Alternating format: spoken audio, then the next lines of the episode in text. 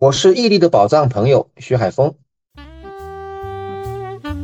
毅力是我的 MBA 同学。欢迎收听毅力和他的宝藏朋友，这里有人生故事，有职场内幕，有吐槽笑料，核心就是看破说破，一语道破。中欧国际工商学院的一九九八级 MBA 班里有许多优秀同学。不少人如今成就卓然，和他们比起来，我不够聪明。但遇上真正聪明人时，我能识别出来。有一门课是 Operations Management 运营管理，考试前我心里完全没底，非常担心。有位同学与奥运设计冠军徐海峰同名，他伸出援手帮我复习了一小时，我茅塞顿开，顺利通过了考试。徐海峰是真正的聪明人，我们后来成了好朋友，常常交流。在一起读书的时候，我就觉得你是一个特别聪明的人，而且女同学也对你评价很高，觉得你斯斯文文，打扮的非常整洁。有些人甚至私下说你是随时可以带回去见父母的准男朋友。我的这个形象成为了一个公共服务商品。读中欧商学院以前，你就已经是做供应链工作了，对吗？对对，是的。大学毕业了以后呢，直接升了研究生。读研第一年的时候呢，感受到外面的这样的一个商品经济大潮啊，全民下海的风潮以后呢，觉得久久不能平静。后来就做了一个现在看起来非常鲁莽的决定啊，我就旷课应聘了工作。那个时候呢，找工作还容易啊。强生中国他们正好要招一个所谓的生产计划。那么也就这么误打误撞就进了这么一个行业，就开始接触到这供应链里的这些内容。回想起来的话，自己这个当时说这个心态啊，包括整个的社会环境的影响啊，还是起了很大的一个作用。我想这大概就是刚刚大学毕业的年轻人的一个通病。我也是这样，放弃苏州的国营单位的工作来上海时候，其实也是很鲁莽的，把这个干部身份啊、体制内的编制啊都抛弃了。你现在回过头去看啊，二十多年前，如果不是这样一个决定的话，哎，说不定我现在可能出国了，还是在做学术研究，还是在另外一个行业里边。据我的了解，如果你没有进入供应链的话，也不会认识现在的太太。对对对，这个对，是的，是的，就是他是我的前道，我是他的后道，就是这样的话，在工作当中就建立起来很多的一些接触啊，包括让互相了解啊。当然，最后是我来追的他嘛。供应链也变成了爱情链，对，包括我在内的很多同学，其实都是借 MBA 华丽转身换了行当。你呢？结果是继续做供应链，这个是怎么考虑的？记得当时我们还不是还去过一个实习的地方。我当时说去呢，就是现在在服务的这家公司。那么实习了一个多月以后呢，哎，他们觉得 MBA 学生还不错，然后呢也挺肯干的，跟人的这个交流也不错，那么他们就想把我留下来。所以我后来其实到了毕业的时候呢，我倒是没有怎么去找工作。那么主要是因为他这个机会的话呢，就是能够让我留在上海。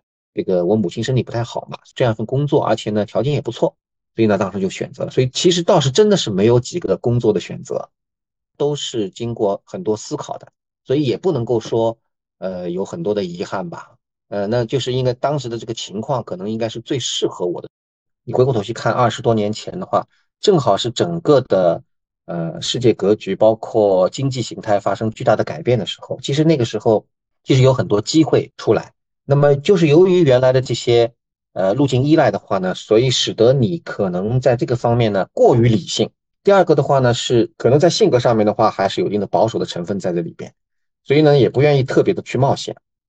所以这样的话呢就是在供应链里边就一直就深根下去了。其实现在供应链里边包含了很多很多新的内容，而且在驱动一些很多的新的一些变化。那这个我觉得就是这个二十多年来在这个行业里边做下来的话呢，其实一个蛮清晰的一个感受。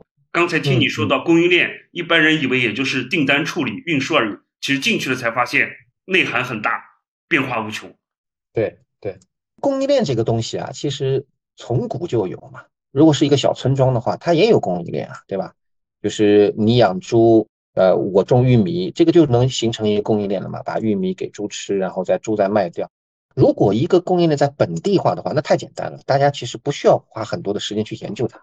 但是如果一旦供应链进行跨地区了，那你就会发现这个复杂度就起来了。你看历史上很多的战争，它这种军事行动啊，它就会产生对这种供应链的这种需求。这个战争规模越来越大，就是现代战争下一个中等规模的一个冲突，它就要三千万种这种物料跟服务的这种需求。清朝皇帝去征伐过西北少数民族好几趟，啊，对对，是的，晋商就是这么起来的。他们帮皇帝的军队搞后勤物流管理，顺便还提供金融信贷。比如说蒙古军队为什么能够横扫欧亚草原，一直打到匈牙利？就是因为他们的物流系统那时候远远胜过所有其他的竞争对手，非常高效。它那个物流系统非常高效。呃，进入到现代社会以后，它随着这个复杂体系的出现以后，这供应链就变成一个非常非常热的一个话题。真正的供应链的概念其实是二战以后出来的。第一个大的趋势呢，就是一个全球化的趋势，就是二战之后的这个国际形势，它形成一个就是西方世界形成一个全球化。随着这个五六十年代在走了以后，它还出来另外一个趋势，就是电脑的使用。这个复杂体系下面，我在全球化的角度下面，我有这样的一个需求。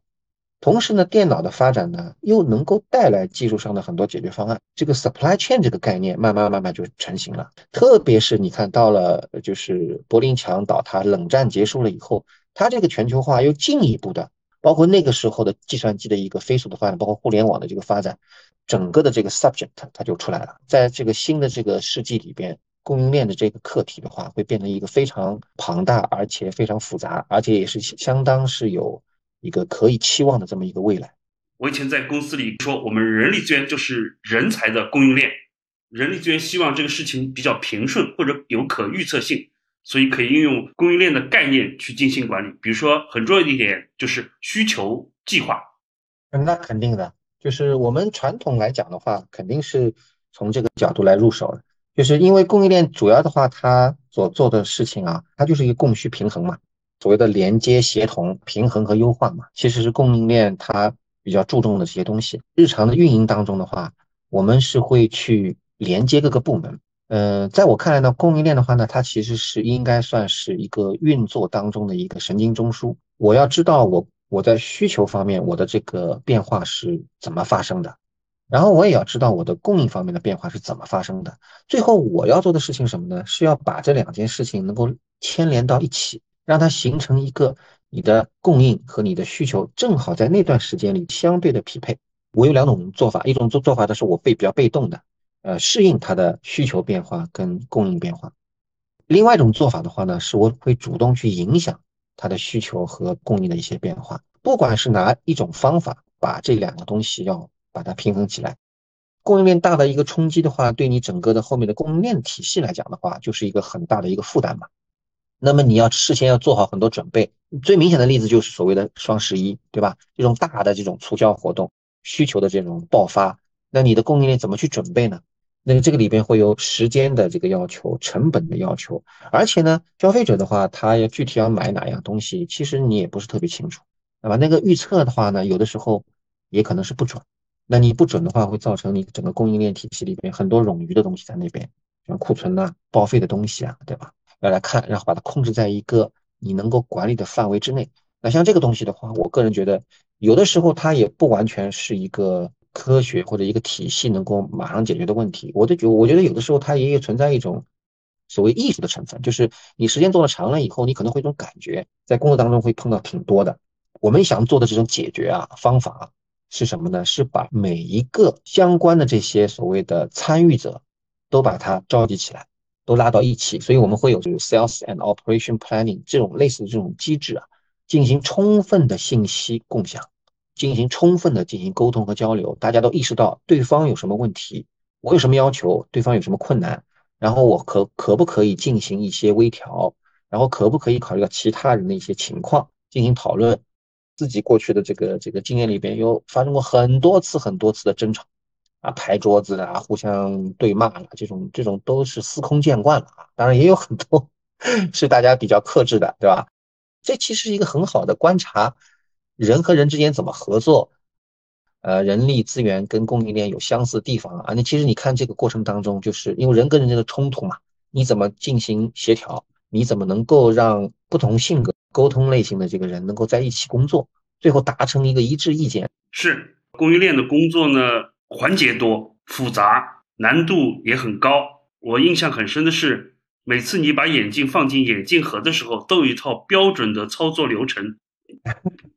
观察很仔细。啊所以我想，可能你天生就有些特质，适合做供应链工作。这么多年的一些工作经验以后呢，就有些总结了，就是我们供应链工作一般分成呃四大块。比如说第第一块就是要 execution 嘛，就执行嘛。执行当中的话，就是刚才伊迪你讲的，就是你确实是需要一个非常标准的一个流程，要你要先做什么，后做什么。大部分大家感知的供应链的工作，其实就是跟这个相关的，就是你一个操作过程，你订单来了要怎么做，你库存要怎么放。然后你的生产节奏要怎么调，对吧？然后你的一个工艺过程要怎么放？然后呢，有这个效率啊、好评的这样的一个这样的过程。再往上的话呢，它就叫协调。那么这个协调、协同、连接，那么这一块呢，英文里面它叫 coordination，乐团的一个指挥一样的一个，它叫 coordination 也好，synchronizing 也好，或者是 orchestration 也好。那么这个维度上的工作的话呢，它就需要你有很多的。People skill 需要你有很多的 EQ，需要你能够发掘到大家不同的利益点，要进行很多的链接和协同。那么再往上的话呢，就是供应链第三层次的话呢，它就是所谓的叫 governance，中文讲的话叫治理嘛。我也是觉得，就是说，随着你供应链工作做多了以后呢，你会发现这个治理这这一块会慢慢凸显出来它的重要性，因为它治理这个东西牵涉到你怎么去分配这些供应链资源。你怎么去调动一些资源，然后你怎么去进行一些战略方面的一些布局和思考？那么这个其实跟你的业务战略是有关系的。那么还有一个层面东西呢，英文里面叫 adapt，要支撑你的从 execution 到 orchestration 到 governance，你整个的这一套运营和决策体系的话，你其实是需要有一个技术的平台，或者是说一个体系的平台。那么这个体系的平台里边，其实也有一帮人在那儿做很多的工作的。记得当时进公司的时候做过一个叫 DISC training，哎，对对对，D 呢是 dominant，I 是 influence 嘛，就是 S 嘛就是 supportive 啦，subordinate 啦，C 嘛就是 compliance 啊，这种。供应链的人基本上都在 S 跟 C 里边，这个我觉得也对啊，因为因为 supply chain 嘛就是 SC 嘛，对吧？然后 DISC 里边这个 SC 也正好是 SC，你知道吧？哎，这个非常完美的就是就契合起来了。做了这个 assessment 以后，哎，发现也是确实是大数据上看也也是这么个情况。进一步来想这个问题啊，取决于你在你的这个供应链里边，你进行的是哪一个层次上的这样的一个运营，你是需要有不同的这个人才和他不同人才的特点来支撑。如果我们把供应链定义在 execution 这个 level 上的话呢，那绝对就是 S 跟 C。但是如果你往上走，你如果你的供应链做到了所谓的 orchestration、coordination 这个角度上来讲的话，哎，也许可能你就需要有一些爱了，你你你可能需要有 EQ 了，可能需要有对人的一些呃行为背后的一些利益点要有敏感。你的供应链的工作上升到所谓的 governance 这个治理体系上了，就是你要考虑到这个资源怎么去进行调配了，调动，甚至不是你自己的资源了，你可能要去调动供应商的资源。要调动你的呃产业链渠道里边的，像你的这个经销商啊、客户啊，甚至是你的竞争对手，甚至是你的行业里的一些一些伙伴关系的这些资源了。好，那这个时候的话，你需要的这个可能就要需要低的这个成分在里边了。Adapt 这个 layer，因为它更多的是支持体系嘛，需要这个人是特别特别强的系统的观念，比如说 IT 电脑系统啊。还有包括这个质量系统啊，你要非常清晰。那这个又是另外一部分的人才啊。那可能在在 C 上面会比较多，因为 compliance 方面，对吧？其实供应链如果我们把它呃掰开揉碎了，就是把它放在一起来看的话，对人才的需求是全方位的。你谈到了四个不同的层面，那我印象最深的是第二个层面 coordination，你翻译成指挥，我非常喜欢。指挥在一个乐团里扮演一个非常重要的角色。因为各个声部都想把自己的声音最大化，但是指挥呢，就是要确保说在不同时间最好的那个声音出来，让观众听到的旋律是最优美的。所以有的声部反而是要降低它的声量的，这就会成为一个挑战。伊林讲的很对，就这个其实是我们做供应链的 人一直是一种非常期望发生的一种理想状态，就是我们很希望就是大家能够按照我们供应链的这个指挥棒来转。但是呢，实际情况呢，其实挺微妙的，取决于供应链在这个业务当中处于一个什么地位。快消品公司的话，它的供应链是非常强势的，但是呢，有很多公司供应链是一个从属地位，它是想举起指挥棒啊，但是没人听它的。在这个连接协调方面，怎么发挥供应链更大的一些所谓的就是它的能量和赋能？光靠供应链部门本身来讲的话呢，肯定是不够的。达特呢出来的一个报告啊。他采访了很多的公司嘛，几百家公司。你说你董事会讨论那么多话题里边，百分之多少会讨论到供应链的话题？就是说，在疫情之前，或者说在我们这个过去的三四年这个大的这些变化出来之前啊，这个话题很少，大概呢百分之二十都不到。二零二二年的时候，那个时候已经已经是搞得焦头烂额的时候了，结果这个数字达到了百分之七十。时势造英雄啊！比如，在美国，供应链有一阶段都上升到了整个国家安全的最高议题了。对，是的，是的，就是所以它的重视程度在提升，重视程度提升了以后，带来一个什么好处呢？就是说，从人力资源角角度上来讲的话，供应链的人才更容易被发掘出来，这是第一个。第二个的话呢，供应的话题更容易能够引起大家的兴趣。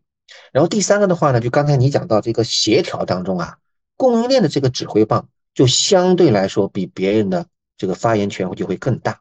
所以这些是一些客观因素造成的，主观上来讲，我们本身就是公司的一个信息集成的一个点，就大家都是埋头做事的。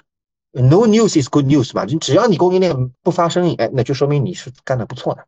但是如果你供应链的人要占据这个话语权的话，那他有光有 S 跟 C 这样的人肯定是不够的，那你肯定要有 D 跟 I 这样的人出来，他就能够带着供应链，然后把这个话语权给扩大。那么，那么最终的话呢，他其实是给这个业务带来价值嘛？可能现在是一个契机，就是看你能不能把供应链的这些本质东西吃透。就现在这个大的环境，给了供应链人一些机会，其实我觉得是可以把握住。那你在供应链深耕了这么些年，能不能谈谈比较典型的成功案例？就是供应链的，其实最关键的还是人。就跟人的这个连接和互动，呃，说 business knowledge 这个都可以学习的，但是人这个因素是非常重要的。那么我第一份工作当时在强生的时候，我做的是生产计划嘛，那最多的人打交道就是跟车间的人打交道，因为我也刚刚从学校出来嘛，也不了解，所以我记得当时候他们教我怎么做生产计划，哎，我觉得那个不是很简单嘛，你这个知道有多少原材料，知道它这个机器设备产能是多少，然后需求订单在哪里，我这个不是很容易吗？做完了以后，我自己就去去忙别的了。结果几天一来啊，他们下面生产车间的人就开始骂了，说这个计划是谁做的？哦，他们一说哦，刚刚从学校出来的一个毛头小伙子做的。那个车间的这个这个主管啊，到上面来找我。那我后来一看是什么原因呢？哦，我知道了，他其实从一个产品转成另外一个产品啊。他要进行很多的一个在线准备，然后要重新的去调整，所以你每次做这个产品 change over 的时候都是非常麻烦的。我呢又不懂，他们本来是几天才换一个的，现在我让他们一天就换好几个。你想想看，这个他们不是下面这些工人都毛了，你知道吧？主管的话还是比较清醒嘛，就是向我提出来很多意见，但是下面的工人就毛了。我后来想不行，我得去健身房锻炼锻炼，万一他们在哪个路上把我截住了怎么办？打我一顿怎么办？这个是个非常深刻的一个教训，对我来讲啊，你怎么通过你的工作跟别人建立起了一个良好的一个关系？那最后的话呢，双方互相的就是赋能，互相的能够支持，能够达成一个比较好的一个。所以做工业的人，他做到后面啊，他确实是会考虑各方的一些诉求。比如生产的话，他要求你的这个生产平稳；但是销售的话，说我客户他的订单是有高有低的呀。那这些还是最最基本的矛盾啊。所以供应链的人做的时间长了以后呢？也带来一个什么好处呢？就是说，他能够体谅别人的一些诉求，然后他能够把大家拉到一起进行协调，这个是一个非常重要的一个所谓的 success factor。如果一个人只为自己考虑的话，那他是做供应链是很难很难。是你早期的一个经历啊，阅历的增长，经验的丰富，你肯定会做越做越好。呃，你像我现在啊，我们就讲个最近的一个案例吧，就是我在从二零二一年开始。我们公司呢，组建了一个一个所谓的全球汽车的一个业务平台。就让我去做这个平台的叫 supply chain BP 嘛。这个 BP 其实还是我自己起的，因为我在想就跟 HR BP 一样嘛，我们就叫一个 supply chain BP。但这个里边的协调，这里边的技术难度就高多了。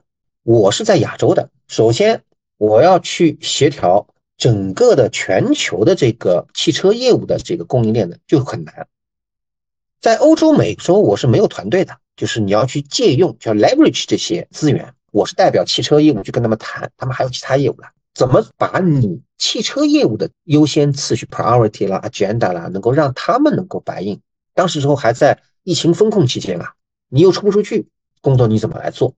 汽车业务本身在其他的这两个大洲的业务我也不熟悉，他们市场部的跟销售部的人，他又有很多的想法，你可能要把那边的采购啊，你可能要把那边的研发团队啊、生产团队啊，全部都要拉进来，工作量还在其次，关键就是说你跟人在打交道的时候，你就是你怎么能够去影响别人，去跟着你的节奏来走。那么二零二二年的年底，汽车业务部门给了我老板一个反馈。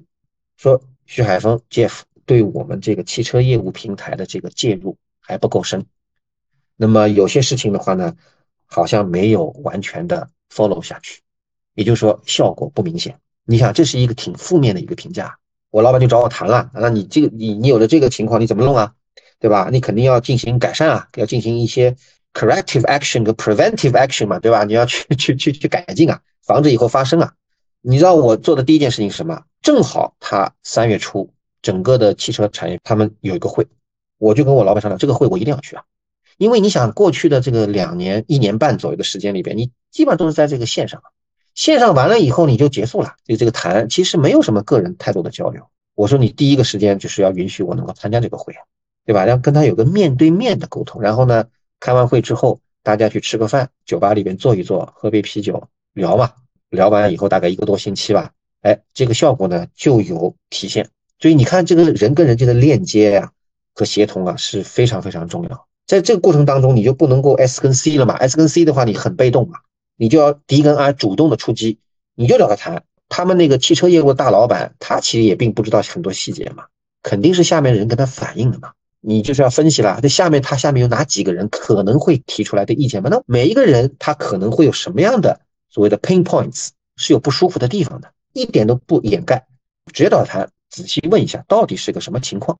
伊利，你刚才讲那一点，我非常赞同，就是说人力资源跟供应链为什么它有很多的共通之处？供应链里面虽然说有很多新的技术、新的模型、新的一些方法论，但是归根结底哦，还是围绕人。哪怕就是到时候什么 Chat GPT 啦、什么 AI 这些东西，它更多的也是给你赋能而已，让你做某些事情更加有效率。至少在可预见的未来是不可能取代的，因为这个方面的人跟人间的这种沟通链接，这种 emotional 的包括 culture 的这些东西在里边，你你现在 AI 其实还是做不到的嘛。海峰啊，刚才讲的非常好，你对自己是偏 critical 的，就是批判多于赞扬。那这个呢，咱们俩交流挺好。但是假如你用这种方法去参加一场面试呢，恐怕对面就很难会给你工作机会，因为你都在批判自己。哦，我再举一个比较正面的吧，也是最近在我们现在这个企业里边出现的这个问题啊，他呢就强调一个什么呢？他强调一个利润指标，就是说所有的业务必须要满足 EBIT 达到百分之二十和以上。那这个指标呢，我个人认为也没什么错。但是呢，一个公司的这个运作，我们先不要谈整个社会的运作，一个公司的一个业务运作，它其实是个复杂体系。你复杂体系用一个单一的一个 KPI 去衡量，其实我认为会出问题的。我说我们。这么复杂的这个业务里边，不能够光用一个 EBIT 百分之二十这一个点来卡你所有的业务到底应不应该做，是怎么做？单指标来管理一个复杂体系，你做到最后啊，就什么？就是所有的人都是按照他自己本身的利益出发点来做事情了，那你就没有合力了。你看啊，销售他会怎么做？他就会把不满足这个利润指标的业务砍掉。但是他没想过，一旦砍掉了之后，你整个供应链你就会发生变化了。我们刚才讲，你这个需求马上就没有了，而且你这个需求没有了以后，你的供应一端其实有很多都是刚性成本啊。工厂，我的人，供应商和他经销商的体系，不是你今天一天砍掉了，我第二天就没了。我的供应链里边积累了大量的刚性成本，你引入刚性成本的时候，你在销售端你就不可以随便为之。你说你低于百分之二十就不做了，这个完全是一个 silo thinking 嘛，对吧？就是你只看你这一块，你这么干的话，最后业务一定会受损，最后你是公司会承担全部最后的这些负面的这些结果。果然，全球那个 budget review 的时候，他们就发现了这个问题了，发现大量的订单在消失。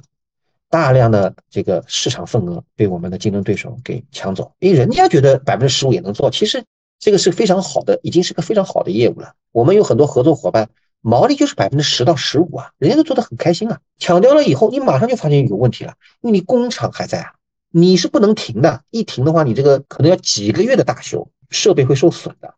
所以你看，他马上就发现有问题了，自己打脸了，说 rebalance of value and volume，那什么意思呢？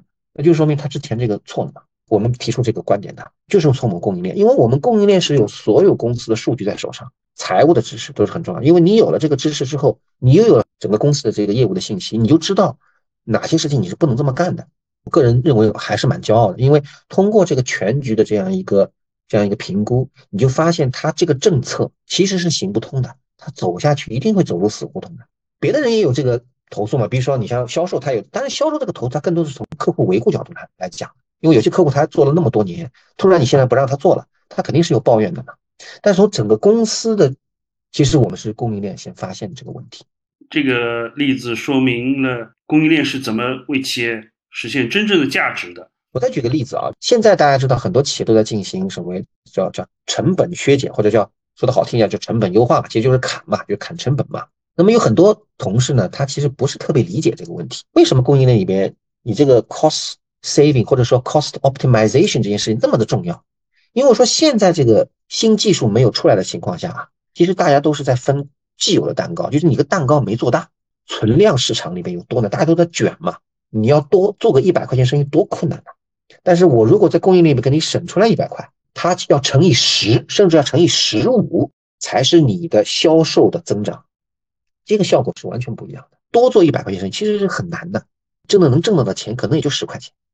但是你在供应链里面，如果你省了十块钱，那你就真的就毛就反映在毛利上了。你在这个时候的话，你就会发现供应链的价值了。假如说你能够把这个步骤给省掉，或者是把它优化掉，其实你的这块成本就被省下来了。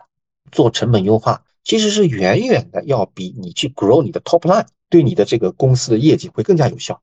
跟团队一讲清楚以后，哎，大家就有动力了。海峰从这几段的描述当中。我也能深切地感受到你对供应链这个职能的热忱。一个人对一个职业是不是真的喜欢、真正的深爱呢？就要看他让不让自己的儿子去做。那我自己一直做的是人力资源。呃，如果有年轻人来问我，我不至于说叫他千万别做，但是我会让他考虑清楚你的抱负有多大。如果你很在意成就感，你希望有曝光度，你希望将来人们都很敬仰你呢？那就不要来做人力资源。如果一个年轻人来问你说：“徐海峰，你经验丰富，老前辈，我现在毕业了，想来做供应链，你会怎么回答？”嗯，我觉得这个确实是一个挺好的问题。供应链其实它的工作有几个层次嘛，对吧？从执行到协调，到这个治理，到这个这个基础设施这四大块。呃，如果是一个年纪轻的人，或者比如说我儿子吧，来问我。那我肯定不会让他去做执行了，因为执行的这一块一定将来会被自动化或者 AI 给取代掉的，这是这是基本上是个大势所趋。在协调和治理方面的话呢，其实供应链以后会有更大的话语权啊。你如果全供应链或者是全产业链你不去考虑的话，其实你这个业务是没有办法做出来的。呃，那你生存或者是你要繁荣，其实挺困难的。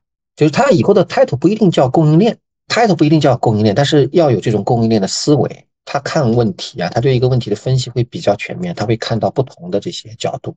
传统的供应链，什么 order admin 啊，什么 planner 啦，我个人觉得也没什么好做了，因为这个很快会被取代。不从事直接跟 AI 去竞争的这些岗位，其实 AI 就会变成你的一个赋能工具啊。但是呢，你肯定是要做更上一层的一些工作，就是跟人打交道。去了解人的一些连接，它是怎么连接在一起的？它的它的点在什么地方？最后是要帮他解决问题的。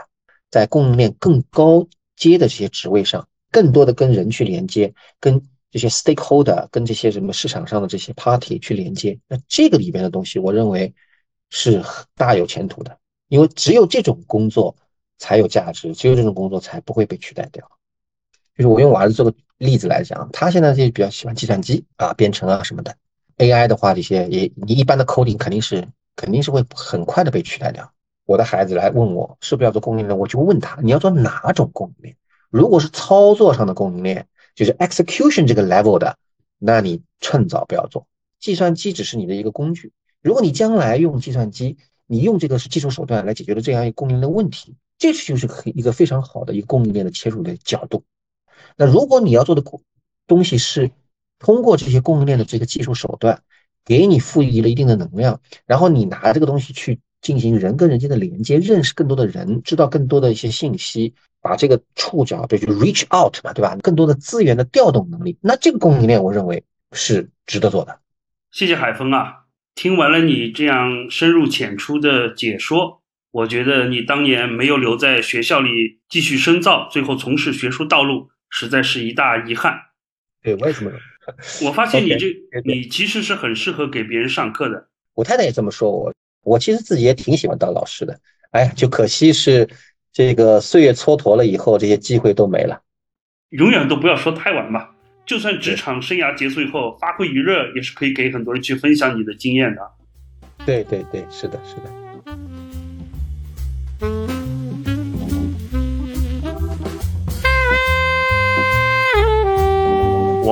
有好奇心，遇上既感兴趣又不太了解的话题，会向别人请教。有时候我会遇上自命不凡的专家，用艰深的专业词汇让我听得懵里懵懂，只好放弃追问，好奇心也消失了。薛海峰则不然，每次面对我的提问，他总是用常人能理解的语言，将复杂的话题深入浅出说明白。进一步激发我的好奇心和求知欲。下一期中对话会继续，徐海峰将披露最近出现了什么大好机会，他又是如何权衡利弊和做决定的。